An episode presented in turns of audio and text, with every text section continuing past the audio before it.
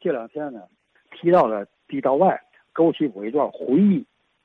一九四八年春天，我当时我才五周岁，我呀可能是胳膊给摔了，我的母亲、我的父亲啊，都当时就抱着我就叫了两辆三轮，就出去看病去。我们家在当时住哪儿？就住在这个北安道原来的胜利路啊。上哪儿去呢？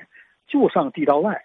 头两天呢，马少波马大哥吧就说到了马同春马三把，我母亲带着我呀就找。马同春马大夫，这个马三把去了。当时给我的感觉，我父亲、我母亲吧，跟这个马三把他们还很很熟。当时啊，到那时候就晚上啊，十点、十一点了，挺挺晚了。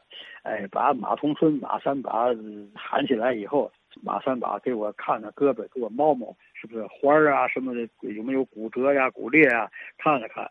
然后呢，贴膏药，这膏药凉的不行，还得加热。就是因为我对这事儿并不了解，就究竟这个马三把他老家是哪儿的？对于马同春、马三把比较了解的那个地道外的一些个老先生啊，介绍介绍马同春、马三把的情况，他的后人怎么样？好啊，马同春、马三把，呃，一位老大夫啊，在地道外开业行医。